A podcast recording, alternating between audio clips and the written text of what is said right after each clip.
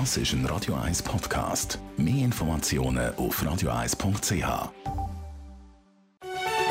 Coronavirus und Wissenschaft. Die Hintergrundsendung auf Radio 1.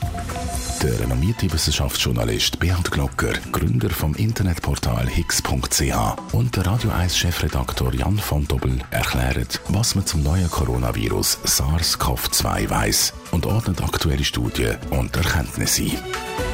Mittwoch, 6. Mai, das ist die Sendung, wo wir genau nachfragen, was man zu SARS-CoV-2 und Covid-19, der Erkrankung weiß. Herzlich willkommen, liebe Zuhörerinnen und Zuhörer. Guten Nachmittag auch dir, Beat Glocker, nach Winterthur in die Higgs-Redaktion. In die Higgs-Redaktion im sicheren Abstand, genau. Genau, wir haben schon länger nicht mehr über Zahlen geredet in dieser Sendung, ganz einfach, weil wir auch immer ein bisschen gesagt haben, wir müssen die mit Vorsicht geniessen und da längere Perioden anschauen. Jetzt ist es aber doch so, seit Anfang Mai hat es keinen einzigen Tag mehr gegeben, wo wir in 24 Stunden mehr als 100 positive Tests hatten. Die Zahl von Neuinfektionen ist also deutlich, deutlich abgeflacht. Überrascht dich das? Ähm, Wenn es mich würde überraschen dann würde ich gleichzeitig zugeben, dass ich nicht äh, in die äh, Vorsichtsmaßnahmen vertraut habe. Und nein, es überrascht mich nicht, weil die Vorsichtsmaßnahmen, die wir ergriffen haben, sind epidemiologisch äh, angezeigt gewesen. Und man hat ja relativ schnell gesehen, dass sie nützen. Und jetzt durch den Rückgang äh, sieht man jetzt deutlich. Und ohne das jetzt ganz gross wollen, äh, rauszupupen, aber ich glaube, äh, die, die erste Welle ist vorbei für die Zukunft ähm, müssen wir noch ein offen bleiben. Genau, also gestern noch 28 neue Fälle, heute sind es 51, die das Bundesamt für Gesundheit gemeldet hat. So tief ist man seit den ersten Märztagen gar nie mehr in der Schweiz. Das heisst also wirklich, wir können ein bisschen aufschnaufen oder mindestens durchschnaufen. Würde ich absolut sagen, ja. Und gleichzeitig sagen, nicht übermütig werden. Aber äh, wie gesagt, ich glaube, die erste Welle ist vorbei. Ja. Und man muss aber auch immer sagen, die erste Welle in der Schweiz ist vorbei, weil im Ausland sieht es ja zum Teil ganz anders aus. Es geht zum Teil rasant weiter aufwärts. Wenn wir Großbritannien anschauen, auch bei Schweden sehen wir, dass die Kurve nicht so wahnsinnig abflacht. USA ebenfalls, Russland eine massive Zunahme. Also da muss man jetzt wirklich auch in Regionen anfangen zu denken müssen wir absolut. Und bei Russland ist natürlich zu sagen, die haben auch recht spät angefangen, äh, überhaupt testen. Die haben recht spät angefangen, das Problem ernst zu nehmen. USA war auch ein bisschen hinten dran gewesen, äh, mit, mit, mit der Wahrnehmung und, und der Bekämpfung. Also dort wundert es mich nicht, dass es am Steigen ist. Und Schweden ist eh ein, eh ein Sondermodell.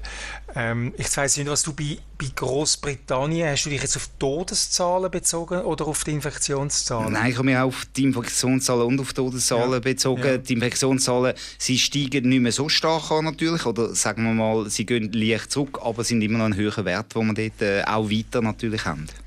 Ja. Und bei den Todeszahlen haben wir aber in, in Großbritannien auch einen riesigen Sprung. Und das hat aber mit einer neuen Erfassungsmethode von Todesfällen zu tun. Dass man nur die gezählt hat als Covid-19-Tote, die einen, einen, einen, einen, Test gemacht haben. Mhm. Und die anderen, die aber irgendwie gestorben sind, das kann jetzt jemand im Altersheim verstorben ist, den hat man gar nicht getestet und hat ihn darum nicht in die Covid- oder in die Corona-Statistik hineingenommen. Also so oder so, es ist ein Methodenwechsel und darum haben wir den Sprung von, fast 4000 äh, Todesfällen mehr, die jetzt plötzlich auftauchen in der Statistik. Schauen wir wieder ein bisschen mehr in die Schweiz. Wenn wir jetzt die Zahlen anschauen von Leuten, die ins Spital haben müssen, gebracht werden wegen Covid-19, dann sieht man, seit dem 1. Mai sind das genau noch 10 Leute in der ganzen Schweiz. Ist es da nicht auch ein bisschen verständlich, dass die Leute sich langsam aber sicher fragen, ob man Massnahmen wie zum Beispiel das Versammlungsverbot, dass man also noch maximal zu fünften darf zusammen sein, auch draussen, auch trotz Abstand langsam hinterfragen oder, oder einfach gar nicht mehr einhalten? Ähm, da habe ich äh, ein Verständnis und ähm, ich kann es so sagen, wenn ich ähm, am Anfang den Shutdown äh, sehr positiv beurteilt habe, weil er eigentlich nach epidemiologischen, virologischen und infektiologischen Kriterien gemacht worden ist, muss ich jetzt die Öffnung eigentlich kritisieren, weil sie weniger eine medizinische Frage äh, ist sondern eine politische und wirtschaftliche. Und oft sind eben politische Maßnahmen oder politisch angeordnete Maßnahmen schwieriger zu vermitteln. Es fehlt eine Plausibilität, wie du genau sagst. Vor dem Restaurant darf ich ähm, nur zwei Meter zu meinem Kollegen angehen. Wenn ich im Restaurant drin bin, darf ich am gleichen Tisch sitzen und habe dann plötzlich, ja, was ist ein Tisch? Vielleicht 70 cm, 80 cm breit. Darf ich dann plötzlich so nah zu ihm sitzen? Das ist völlig unplausibel und ich verstehe es, wenn jemand da ähm, wenig Verständnis aufbringt. Mhm, also, dass man da eigentlich jetzt aufgehört hat, wirklich noch auf die wissenschaftlichen, auf die erwiesenen Fakten zu hören, sondern dass man eher auch danach geht, wer am lautesten ruft, wer die grösste Lobby hat, der kann vielleicht am ersten wieder aufmachen und der einfache Mann auf der Straße, einfach Frau auf der Straße, die will ein Grillfest machen, vielleicht von außen, dort sieht es ein bisschen anders aus. Die haben keine Lobby. Ja, es ist genau um die Lobby und wir müssen natürlich akzeptieren, dass, dass jetzt äh, Politik ist nicht immer rational, oder? Äh, das ist, ob schon ich gern viel rationaler hätte, äh, aber das ist, ein, ist egal, was, was ich gern hätte. Aber Politik ist ein Kräftespiel und da, wenn jetzt natürlich Gastro Suisse, das ist eine starke Lobby, haben sicher eine gute Beziehung äh, zum, zum äh, Herr Parmelin, wenn die Castro Suisse einen, einen, Druck aufsetzt, dann ist das äh, eben ein Lobby und, und das Grillfestli bei dir und bei mir im Garten, das hat kein Lobby. Aber man verspielt sich da ein Stück weit äh, die Glaubwürdigkeit oder die Plausibilität und wahrscheinlich auch ein Stück weit Disziplin von der Bevölkerung, wo dann eben so Sachen äh, hinterfragt und, und erkennt, dass es nicht mehr sehr konsistent ist. Ja. Hm, das haben wir ja bereits schon mal vor ein paar Wochen auch besprochen da mit einem Gast von der Uni Zürich, wo wir da gesagt haben, es wird eben schwieriger und das zeigen auch Analysen und Daten von anderen Krisen, dass wenn man dann nicht mehr kann plausibel argumentieren kann, dass es dann eben halt wirklich schwierig wird, auch dass die Leute sich noch an Massnahmen halten. Wir können aber festhalten, eben mindestens die erste Welle, die haben wir mehr oder weniger überstanden in der Schweiz mit dem Coronavirus. Das ist immer auch Zeit, wo man kann Bilanz ziehen kann, mal analysieren. Gut 1500 Personen sind in der Schweiz als Covid-Todesopfer registriert. Trotzdem, wir haben schon ab und zu angesprochen, so ganz genau wissen, wie gefährlich oder wie tödlich das Virus ist, das tun wir nicht. Ist das immer noch so oder weiß man jetzt mehr? Ja, es gibt einen grossen äh, Schere tut sich auf zwischen den Menschen oder den Todesfällen, wo, wo gemolden sind als Covid-19-Todesfälle und wenn man in die Gesamtsterblichkeitsstatistik hineinschaut, da haben wir ähm, einen, einen, Höhepunkt von der ganzen Corona-Welle haben wir von Mitte März bis, ähm, bis April äh, haben wir die gehabt. Und dort zeigt die sogenannte die, die Gesamtsterblichkeitskurve sagt, dass 1660 Menschen mehr gestorben sind das Jahr als in anderen Jahren zu dieser Zeit. Und dann ist es noch je nach Altersklasse ist es nochmal ein bisschen verschieden. Aber die 1660 Menschen und im gleichen Zeitraum sind damals noch 1210 Menschen vom BAG als Covid-19-Todesfälle aufgeführt sind. Und da bleibt es eine Differenz von 450 circa äh, Todesfälle. Und wo nicht Covid-Tote sind. Und jetzt ist die Frage, an was sind die gestorben? In Italien haben wir übrigens genau das gleiche Bild. Dort ist der Beobachtungsraum ein bisschen anderer, aber vom 20. Februar bis zum 31. März haben die die Grosswelle gehabt. Dort sind 25.000 und ein bisschen mehr Menschen gestorben als üblich. 13.700 sind in der Covid-Statistik und die haben also eine Differenz von 11.600 Toten, die in der Covid-Zeit gestorben sind aber nicht als Covid-Opfer gelten. Und die sind eigentlich jetzt äh, eine Frage, was, was ist mit denen, oder? An was sind die gestorben? Jetzt genau die Frage. Ich meine, in Italien kann man sich noch ein bisschen vorstellen, dort hat es wirklich Phasen gegeben, wo vor allem in Norditalien natürlich das Gesundheitssystem massiv überlastet war, dass vielleicht halt auch Leute an Sachen gestorben sind, quasi indirekt an Covid gestorben sind, weil sie nicht die Behandlung bekommen haben, die sie sonst hätten bekommen. In der Schweiz war das kaum der Fall. Wie kann man denn das erklären? Was gibt es da für mögliche Erklärungsansätze? Es gibt zwei Erklärungsmodelle, aber zuerst würde ich noch etwas sagen, dass, die, dass es nicht ein Zufallsbefund ist, weil wenn man die Kurve von der Übersterblichkeit und die Kurve von der äh, Corona-Toten anschaut, die, die ist sehr parallel. Mhm. Und wir haben ja schon mal uns gefragt, ja, hat es vielleicht noch eine Grippewelle drunter gehabt? Und die kann man ausschliessen, weil die, das Maximum an Grippe-Arztkonsultationen äh, haben wir deutlich gesehen, das ist vor dem Corona-Peak gewesen. Also es ist relativ gesichert, dass die zusätzlichen Toten, die unerklärlichen Toten, etwas mit Corona zu tun haben. Und jetzt gibt es da verschiedene Erklärungsversuche oder Ansätze. Also einerseits die banale, die Leute sind, wir haben es vorher schon äh, angetönt, die sind einfach in Altersheim gestorben. Da hat man gesagt, ja, der ist jetzt gestorben und man hat gar keinen ähm, Corona-Test gemacht. Und dann sind sie nicht in der Corona-Statistik. Das ist eine ähm, naheliegende Erklärung. Vielleicht ist es ein Teil von der Erklärung, aber ähm, es gibt auch noch eine andere Erklärung. Da gibt es verschiedene Meldungen von verschiedenen grossen Spitälern in der Schweiz, dass die Leute weniger ins Spital kommen. Insbesondere auch so Herzinfarkt, Hirnschläge, dass diese Zahlen zurückgehen. Und da sagt man, wahrscheinlich gibt es und das sind ja nicht Covid-Tote, oder? Aber sie sind wegen der Corona-Krise vielleicht gestorben, mhm. weil hat jemand einen Herzinfarkt gehabt, hat nicht, nicht so ernst genommen, hat nicht so viel Schmerzen gehabt und ist spät oder gar nicht ins Spital. Und dann sind die gestorben an etwas, wo nicht Corona ist, aber sie sind nicht ins Spital, weil Corona ist. Und dann werden das so einen Backslash von Corona auf andere, andere Sterbeursachen. Und da dort mehrere Spitäler in der Schweiz das konstatieren, dass viele Patienten eben das Spital meiden das ist natürlich ein, ein, ein sehr negativer Nebeneffekt. Ja. Ist da aber vielleicht auch halt das Problem, dass man zwischenzeitlich die Spitäler sehr fest abgefahren hat für andere Fälle als Covid-Patienten, dass man da quasi auch das Signal ausgesendet hat, hey, kommt eher nicht ins Spital. Wenn es nicht zwingend notwendig ist, hat man da vielleicht äh, im Nachhinein betrachtet auch einen Fehler gemacht oder das? Also ich habe in der Kommunikation immer festgestellt, dass man sagt, äh, wenn er, das hat ja auch letzte Woche der ähm, Herr Berger gesagt äh, im Kinderspital, wenn ihr ein Kind Festkopfe hat, dann kommt, dann ist es etwas Ernstes. Also ich habe die Botschaft immer gehört, ähm, äh, man hat nicht gesagt, kommt nicht ins Spital, wenn er etwas hat. Aber vielleicht ist die Botschaft nicht angekommen. Ja, das ist genau. Also ich habe sie gehört, das habe ich darum gemeint, aber sie ist vielleicht in der Panik oder in der Krise nicht ankommen. Das ist gut möglich. Was kann man da für Lehren daraus ziehen?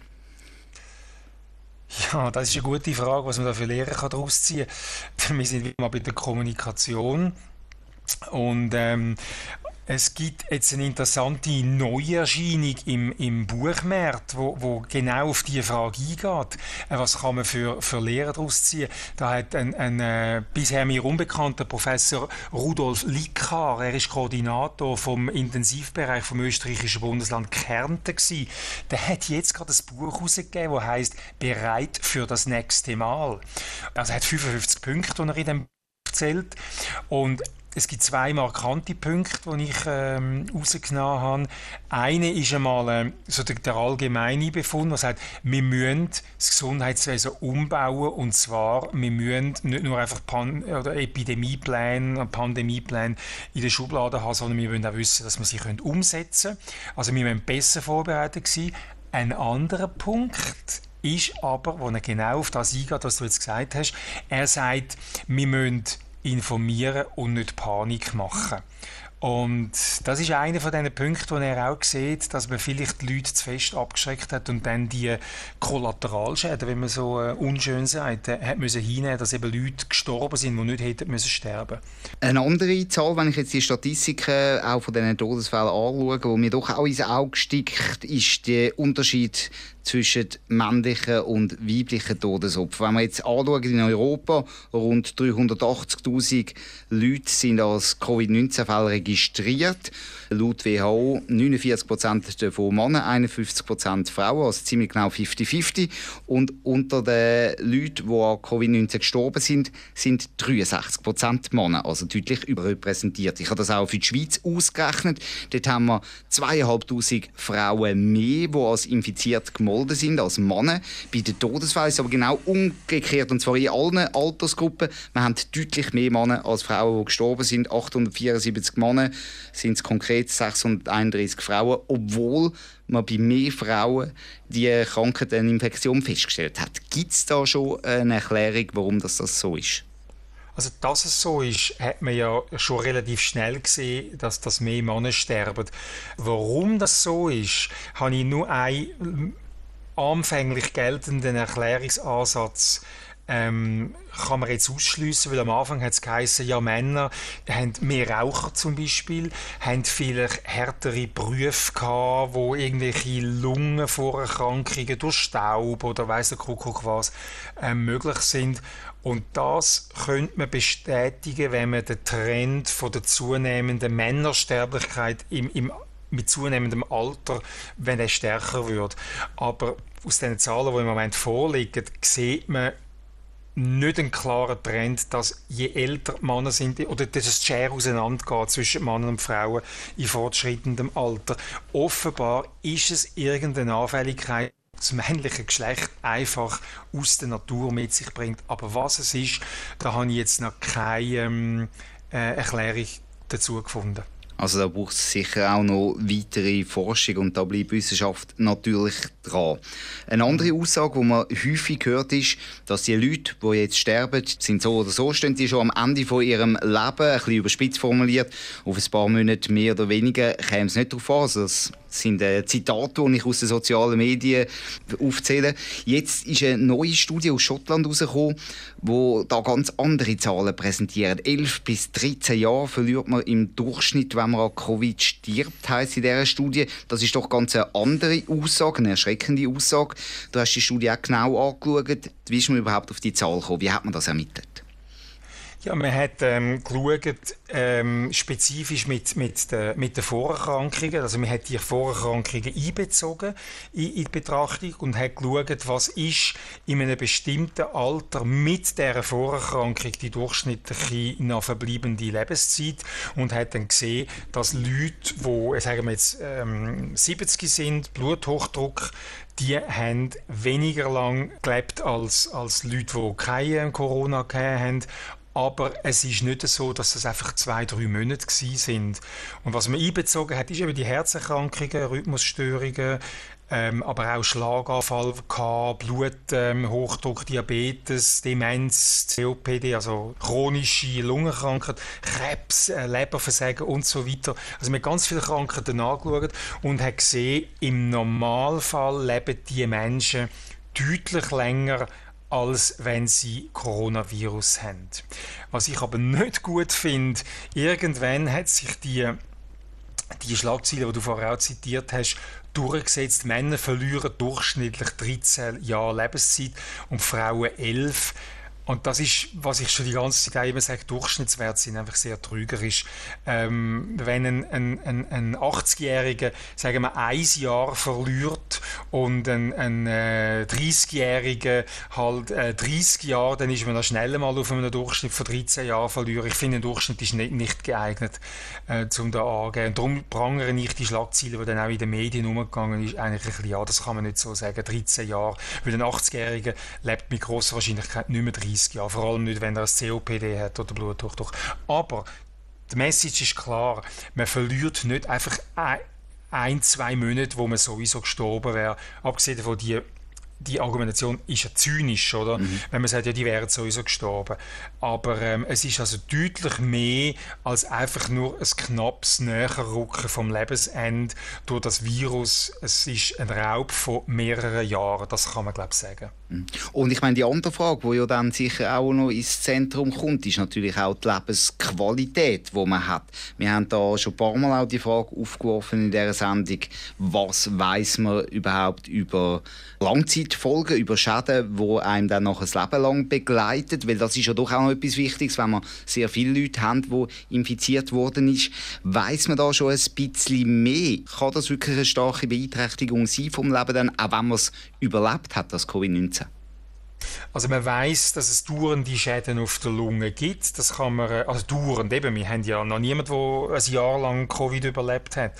Aber äh, man kann auch nach Abklingen der Krankheit eine Schädigung von, vom Lungengewebe sehen. Es gibt jetzt auch ähm, immer mehr Spitäler, die Obduktionen machen und auch eigentlich eine Schädigung in allen möglichen Organen, wo es Epithel, also so schleimhautartige Oberflächen hat, feststellt. Also das kann im, im Blutsystem, also im, im äh, Kreislaufsystem sein, ähm, was dann zu Thrombose führt. Oder das kann auch im, ähm, im Magen-Darm-Trakt sein.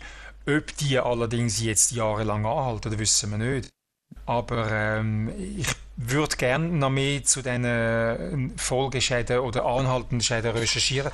Und ich würde gerne auch in Aussicht stellen, dass wir einer von den nächsten Sendungen dem mal ein bisschen intensiver nachgehen. Ja. Ich würde sagen, das machen wir doch. Das sollen wir doch so mhm. ankündigen, dass wir das in einer von den nächsten Sendungen wirklich versuchen herauszufinden, genau was hat denn das auch für längere Folgen, auch wenn man das überlebt, weil eben die nackten Zahlen, reine Todeszahl, wie viele Leute daran sterben, das sagt natürlich nicht das ganze Ausmaß von der Corona-Pandemie, sondern das sind natürlich ganz andere Fragen, die auch wichtig sind, eben wie Lebensqualität zum Beispiel.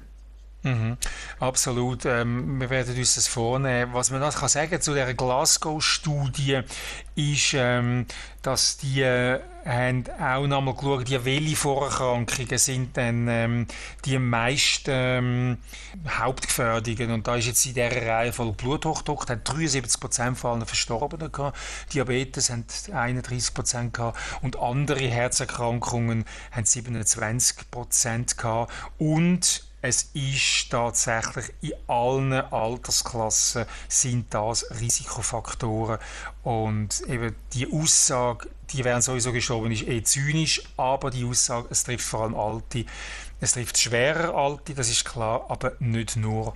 Was mich jetzt stört an dieser Studie ist, dass sie nicht erfasst haben, ob betroffene Raucher sind.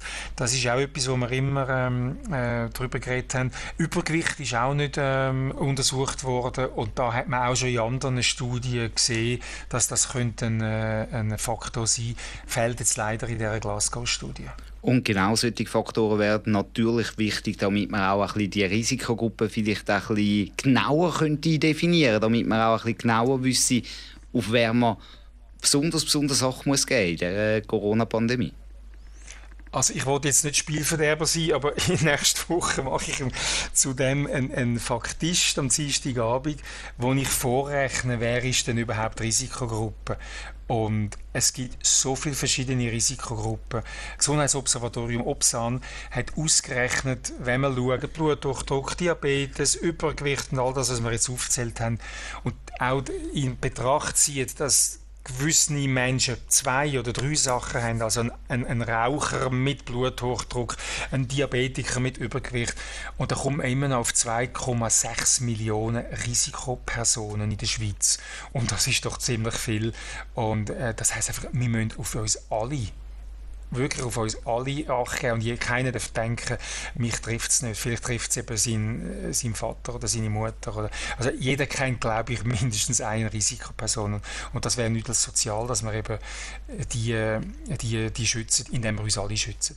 Ich würde sagen, das ist doch ein gutes Schlusswort zu dieser Sendung. Beat Glocker, besten Dank, dass du dir wieder Zeit genommen hast und wir hören uns am Freitag wieder. Gern, ja. Ja, und bis dann. Ciao. Wunderbar. Bis dann. Ihnen, liebe Zuhörerinnen und Zuhörer, besten Dank fürs Interesse. Die Sendung die gibt es dann am Freitag wieder da auf Radio 1 und nachher auch als Podcast auf radio1.ch und hix.ch. Bereits morgen gibt es wieder das Talk Radio mit dem Roger Schawinski zwischen 10 und 12 da bei Radio 1. Ich wünsche noch ganz einen schönen Nachmittag. Coronavirus und Wissenschaft. Die Hintergrundsendung auf Radio 1 mit dem renommierten Wissenschaftsjournalist Beat Glocker vom Internetportal hix.ch und dem Radio 1 Chefredaktor Jan von Dobbel. Am Montag, Mittwoch und Freitag nach dem 4 Uhr auf Radio 1 und als Podcast auf radio1.ch und hix.ch. Weil das Wissen rund ums neue Coronavirus SARS-CoV-2 für uns alle wichtig ist. Das ist ein Radio 1 Podcast. Mehr Informationen auf radio1.ch.